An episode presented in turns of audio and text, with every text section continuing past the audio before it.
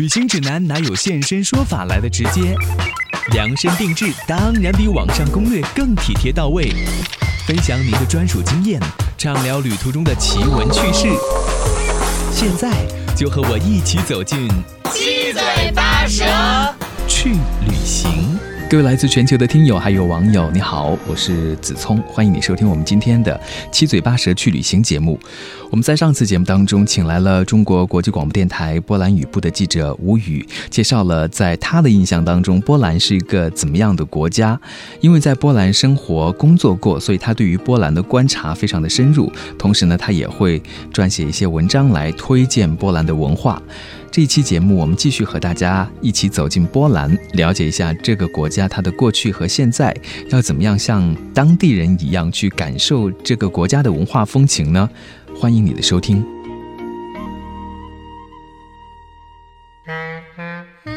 再次欢迎吴宇来到我们节目当中，你好。嗯，你好，主持人好，各位听友好。啊，我觉得你对于波兰的介绍非常的有你自己的体验在里面，也希望大家听了你的介绍之后呢，可以跟随你的攻略和指南去看一看这个地方，因为有的时候我们对于一个国家的认识都是来自于，比如说导游手册，所以不是那么的生动。像提到波兰的时候，很多朋友可能会想到音乐，我们在上次节目当中也给大家介绍了，就是它的。音乐风情是很浓郁的，因为有肖邦这样的一个历史巨人哈。肖邦他在全世界的影响都是很深远的。如果是以音乐作为我们旅游的一个主题的话啊，你觉得到那边去可以怎么样体验呢？因为我了解，好像很多。游学或者音乐专业的都会到那个地方去。其实，在波兰，它有非常悠久的音乐的传统。然后，主要它最有名的是肖邦。然后，肖邦在上期节目中也提到过，嗯，华沙是一个。喜欢肖邦的朋友非常，嗯，值得去看的地方，因为它不仅有肖邦博物馆，还有肖邦公园，还有肖邦故居。然后此外呢，其实每五年的时候，华沙也会举办肖邦国际钢琴比赛。然后大家最熟知的李云迪，他就是在十八岁的时候获得了肖邦国际钢琴比赛的金奖，这也是打破了他们十五年来，嗯，这个位置的空缺。然后这也是体现了他这个比赛宁缺毋滥的一种嗯比赛宗旨，也是对肖邦的一种尊重和怀念。刚刚提到肖邦，他的街上的一座教堂圣十字教堂，如果喜欢肖邦的朋友也一定要去看一看，那里埋葬了肖邦的心脏，这是他对他祖国的一种热爱。我觉得肖邦可能不仅仅是音乐，还有一种爱国的情怀。嗯，这个背后有没有什么样的故事？就是他的心脏是埋在那个地方的。其实肖邦他真正成名是在巴黎，嗯，因为那个时候波兰已经被瓜分了，他的祖国已经不存在了。但是他非常的就是思念他的祖国，所以他决决定死后的时候，他的人不能回国，但他的心脏一定要运回祖国。嗯，其实我觉得这是一个非常感人的故事。说到音乐，就有很多可以讲的。我们刚才说有很多国内对音乐喜欢的人，或者想要在音乐方面有更多进修的朋友，他都会选择到波兰去进行一个音乐游学或者学习的这样一个进修啊。所以你有没有在这方面给大家推荐的一些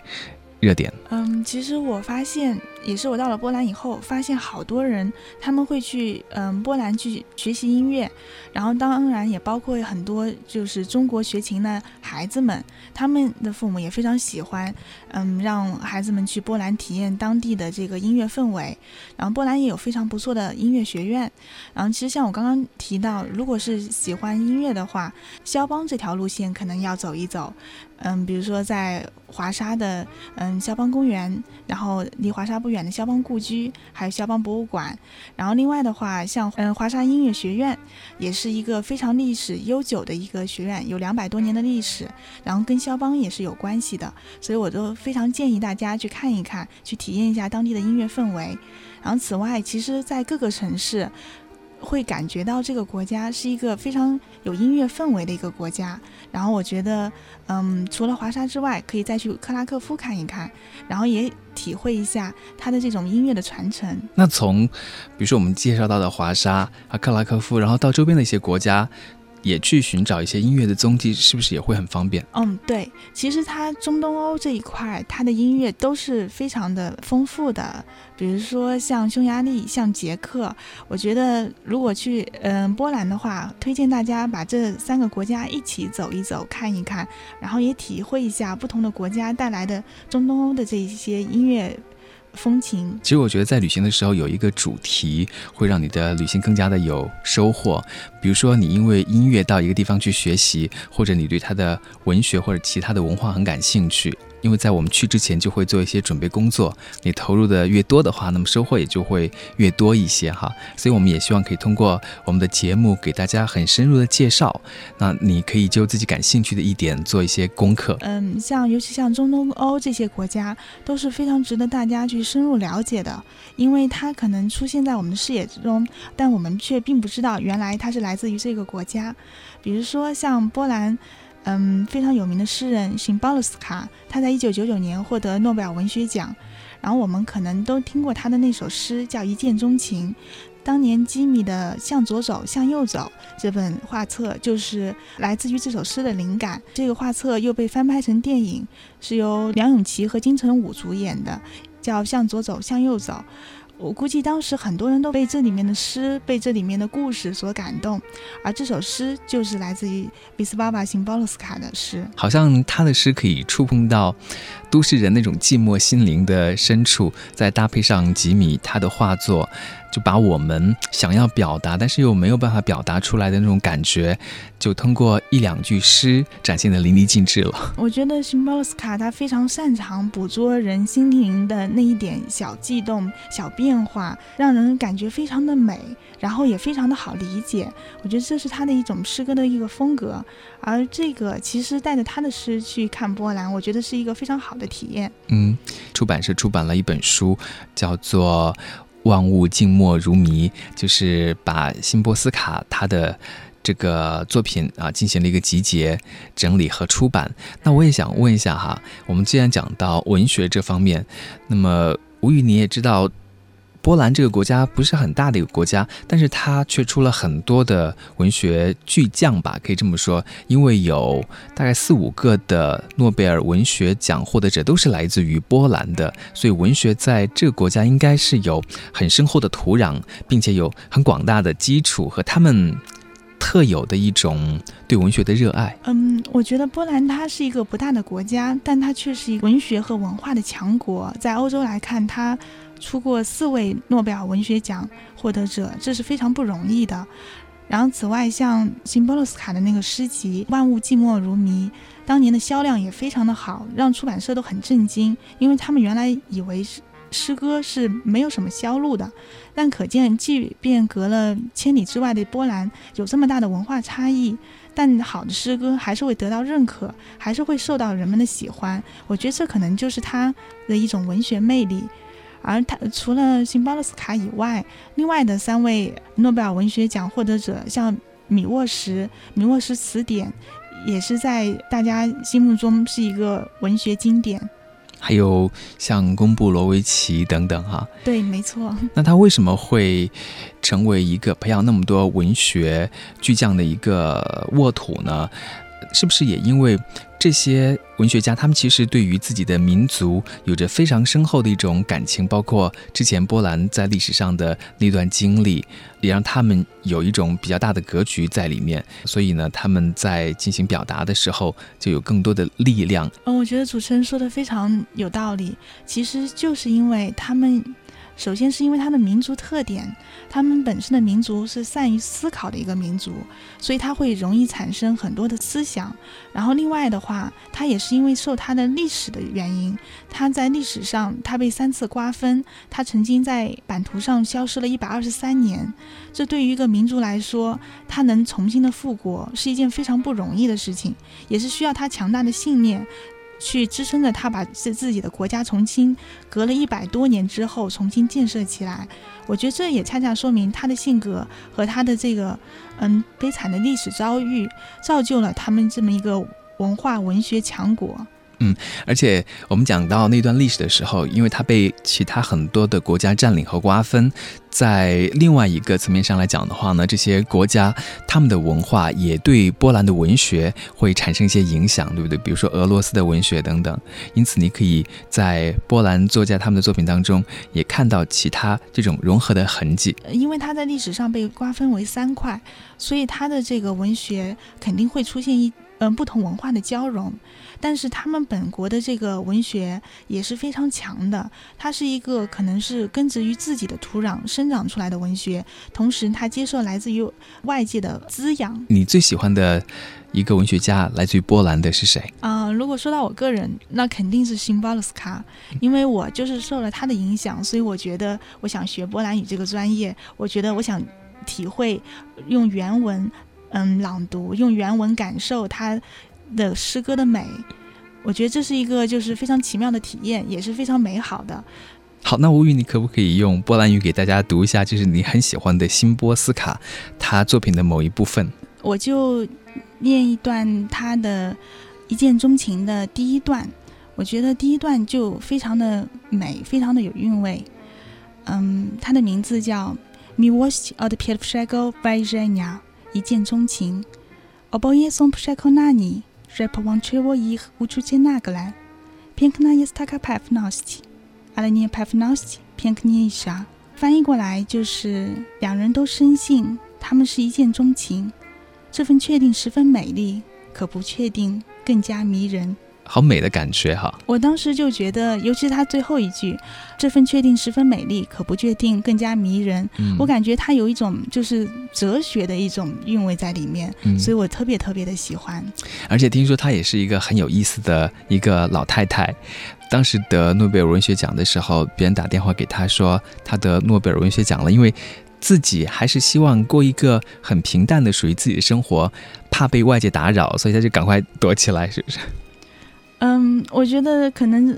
诗人他们都会有自己独特的性格，所以我觉得就是，尤其是像辛波鲁斯卡，他的诗歌给人感觉他的这个性格就不是那种特别特别喜欢社交，从他的诗歌中就可以感受到他的这个人的性格是相对来说有一点点内秀，有一点点内向，不太喜欢社社交的这么一个嗯老奶奶，所以我觉得可能当时我觉得他会有那样的反应，我觉得不意外，因为他的诗歌就告诉了我们这一些。我在看他故事的时候，就是读到他是一个非常开朗、非常乐观，而且很喜欢笑的一个人，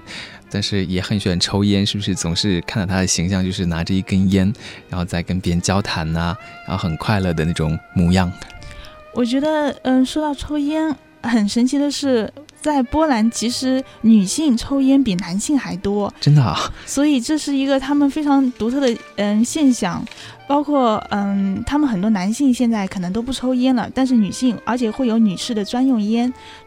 你可以看到很多的女性会抽烟，尤其是年轻的女性，所以这给人一种就是他们的这个女性的这个独立这个特点非常的明显。OK，这还是第一次听说，在这样的一个国家，然后女性抽烟比男性还要多，而且好像成了他们的一个标志的感觉哈。我觉得这可能是来自于他们的国家特别喜欢，就是不管是男性女性都很独立，所以他们选择自己不一样的生活方式。嗯，我们给大家介绍了来自于波兰的音乐，还有波兰的文化。诗歌，还有他的这种文学作品等等啊，呃，都希望大家可以比较多的去接触，通过这些兴趣来了解这个国家。其实说到一个国家能不能够就是把我们留住，除了这些以外呢，当然美食其实也是很重要的嘛，对吧？有的时候我们说你想不想家，你的胃是知道的哈。那么在波兰的话，要去体验美食，你推荐给大家什么样的美食呢？波兰人他们的口味是什么样的？嗯，波兰的口味其实整个中东欧都很像，他们很喜欢肉，然后他们的就是烹饪的方式会比较的重口味，然后会有各种浓郁的这个香料来去加工这些肉制品。然后我觉得波兰它比较特色的，可能就是我之前提到的，嗯，bigos 是他们的传统名菜，然后就是嗯，有点像东北的这个酸菜乱炖的那种感觉。然后这也是需要他们花很长的时间检验一个餐馆 Bigos 做的好不好，可能会成为他们这个餐馆是不是一家好餐馆，因为这是他们家家户户都会做，但是要做好不容易的一道菜。然后另外的话，嗯，他们的嗯饺子 Pierogi 也是非常受欢迎，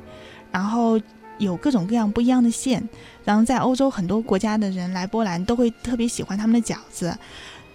此外的话，我觉得像它的各种猪排、炸猪排，嗯，牛排什么的，也可以值非常值得一试，因为他们的肉制品的质量都非常的好，哪怕从超市里去随便买一块牛排，回家自己，呃，用点油，用点盐，呃，就可以品尝到一一份非常美味的牛排。因为它的肉质特别的好，所以甚至不需要过多的加工。一方面是它确实有很好的自然环境，另外他们现在也是在执行欧盟的标准，所以它可能对这个肉制品的审查什么严也比较严格。此外，它的乳制品其实也非常的好，而且价格非常的便宜。奶酪很多是吧？对，它的奶酪很多，而且它的牛奶、酸奶，嗯，像牛奶，甚至我有些时候感觉会比水都便宜。然后包括它的果汁。嗯，它的果汁基本上都是百分之百来自于水果的，就不会掺杂它的水啊什么的。嗯，像它的苹果汁，因为波兰不是苹果特别有名嘛，所以它的苹果汁什么的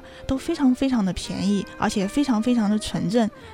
像我们如果游客到波兰去旅行，要带一些伴手礼回来的话，你会推荐他们买一些什么样的东西是当地很有特色，然后又比较容易携带的？啊，我觉得，嗯，去波兰的游客可以在机场的时候，他们那边都有一种就是公牛酒，是他们当地特别有名的一款酒，然后里面还有一根，嗯，草一样的东西，是嗯，它当地这个酒的一个特色，然后上面画着一个，嗯，波兰最有名的一个物种，欧洲，嗯，野牛。有点像中国熊猫一样，是他们的一个国宝级的一个动物，所以我觉得非常推荐大家买这款酒，在于这是他们的一个非常有名的一款酒，而且是嗯度数非常的高，嗯，当然就是波兰的伏特加，我觉得如果喜欢酒的朋友们可以选择一下。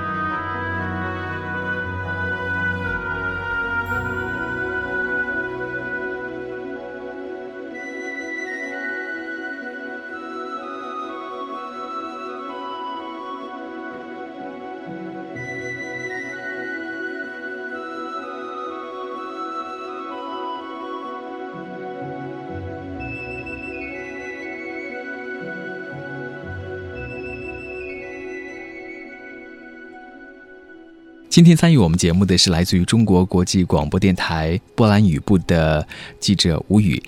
那我们刚才聊了很多跟波兰有关的特色了，音乐、美食等等等等。那大家如果有机会真的去到了波兰这个国家去放松度假啊，有没有什么样的地方比较适合大家慢慢的去享受欧洲的那种慢时光？嗯，波兰其实尽管小，但是它所有的度假的呃元素都有。比如说喜欢山、喜欢滑雪的朋友们，可以选择在冬季的时候去波兰南部的 Zakopane 去体验波兰的滑雪。因为波兰每年到冬季的话，大家都会跑到 Zakopane 那个地方，然后去住在小木屋里面，或者是自己备好滑雪装备，然后在那边滑雪，这是他们的一个滑雪圣地。我非常推荐大家去感受一下。他们的那个滑雪期大概有多长呢？嗯，波兰其实它的嗯雪期还是比较长的，因为它比较冷，所以它的这个滑雪期可能会持续的时间比较长。所以我觉得就是只要是差不多十一月到次年的三月，都是有机会去感受一下，嗯，当地的滑雪风情。根据你的观察，就是中国游客到那个地方去专门滑雪的多不多啊？我觉得目前很少，因为波兰它毕竟是一个对大家来说相对神秘的国家，所以可能大家第一次去都会选择去华沙、去克拉科夫，然后再去捷克和匈牙利，很少有人会直接就是一开始去滑雪。但是对于滑雪的发烧友来说，这个可能也会进入他们的视野。好，这是一种休闲方式，就是滑雪。我可不可以说，这是波兰人他们自己的一个很重要的，比如说在冬天的休闲活动？对，嗯，对于波兰，尤其是有小孩子的家庭，他们基本上到冬天都喜欢带着孩子们一起去扎科帕纳那边滑雪。嗯，然后到了夏天，其实就有另外一个选择，可以跑到波兰的北部，靠近波罗的海那边的三连城，其中最有名的就是格但斯克。嗯，去，嗯，在海滩边晒晒太阳，然后冲冲浪，然后游游泳。然后感受一下海滩的风情，我觉得这也是一个非常不错的体验。他们的海滩有什么样的特色呢？波兰的海，嗯，相对来说，因为它是波罗的海，它是在波兰的北部，所以它的气温并不是很高，可能跟东南亚的那些，嗯，热带的风情非常的不一样。然后它主要还是一种就是非常休闲的方式，不会让你觉得特别的炎热、特别的难受，而是一种非常舒适的一种放松的。一种状态，可以在海滩边看看书、踩踩沙子，休闲，呃，一家人的一个亲子生活。然后另外的话，像格丹斯克，它是一个盛产琥珀的一个地方。嗯，然后它其实海滩边很多还可以捡，就是琥珀，当然现在是没有了，因为去的人太多，被捡光了。波兰的主要的琥珀其实就是在格丹斯克和它的周边，所以其实喜欢琥珀的朋友也可以。嗯，一边度假一边去购物。嗯，哎，很好啊，给我们介绍了在不同的季节有冬天滑雪的这个项目。那么在夏天的时候呢，就可以去海边享受那种阳光、沙滩带来的休闲和放松的心情啊。那除了这两个以外，还有没有其他你要推荐给大家的？嗯。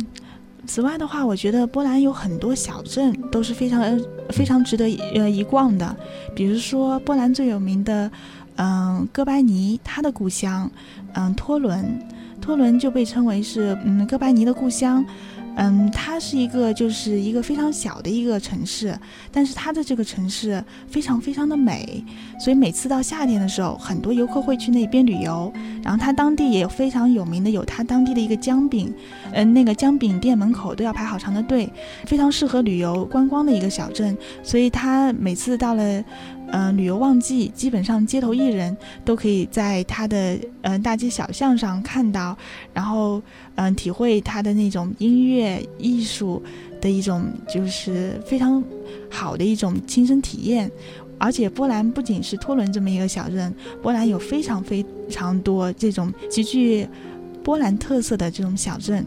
OK，其实我觉得我们大家旅游的观念也在逐渐的改变。以前是跟团游，基本上就是到了景点拍拍照等等。你会给大家推荐在波兰这个国家要旅行的话，比较适合用什么样的方式去感受、去度假、去放松？前期功课做的比较充分的话，大家可以选择自驾游，因为波兰并不是一个非常大的国家，很多地方其实开车就能到，而且速度非常快。之前它的火车呢，速度相对有点。慢，慢所以反而它的嗯交嗯公路交通可能会比火车要更为便捷。如果是选择自驾游的话，基本上刚才我提到的那些地方，基本上车程在两三个小时都能开到。我觉得这是一个非常适合于自驾游的一个国家。然后另外它离就是捷克、匈牙利都非常的近，所以我觉得如果是自驾东中东欧自驾游会非常适合呃一家人的一个亲子时光。我觉得这也是一个非常好的体验。嗯，那吴宇你自己在波兰生活那么长的时间，跟波兰人也有很多的接触，我不知道你自己的生活方。方式有没有受到当地人，比如说波兰人给你的一些影响啊？我觉得多多少少会，他们的这种就是放松的状态，有些时候会影响我。像，而且不仅仅是影响我，可能会影响就是我们到那儿去每一个在那儿生活过一段时间的人。像当时我们班的同学过去了以后，然后会觉得他的节奏会非常的舒缓，以至于当我们重新回到北京的时候，我们会不太适应北京这种。嗯，快速的高节奏，当然，这个可能是因为就是两种文化不一样，而且是因为当时波兰它会有一种更为放松的一种状态。然后此外的话，还有一些就是很多。因为我当时是跟我的波兰室友呃在一起，他会让我去参加当地的教堂，然后去参加他们的婚礼，然后去参加他们家庭的一种融入他们家庭生活的这种方式。我觉得这也是一种非常有意思的体验，而且在我就是后来的生活中也会对我产生一些影响。然后包括我发现一个很神奇的事情，在于当时我的这个波兰室友。他说他想嫁一个中国男生，他爸爸就非常非常的生气。他说怎么能嫁那么远呢？他说你去上学离家里要两个小时的火车，我都觉得太远了。然后我就会感觉到，其实在我印象中，欧洲应该是子女是相对更为独立，成年以后，但是他们会有很在波兰会有很传统的家庭观念。所以当我的波兰室友提出说他想。就是当他可能是个玩笑话，他说他呃想去嫁一个中国男生，然后他爸爸就会觉得，既然要嫁那么远的地方，他会有点对女儿的不舍。尽管他也很喜欢中国人，他也很喜欢我，然后但是我觉得这种不舍跟中国的这种家庭观念很相像。嗯，其实通过在那个地方，呃，很深入的跟当地人的这种交流互动，跟他们住在一起，成为朋友，你也更了解他们了啊。其实我们。也正是因为对当地人有更多的了解之后，才会对这个地方有更多的感情，更多的。这种留念，那也希望以后大家有机会呢，在听了我们的节目和介绍之后，可以抽时间自己去了解这个地方，同时也不要忘了啊，去认识几个波兰的朋友，让他们给你进行一个更在地的推介，这样呢，你才会得到一个更加独特的波兰游的一个体验啊。好，我们今天再次谢谢吴宇来到节目当中，给我们介绍了这么多，谢谢你，谢谢主持人，谢谢各位听众。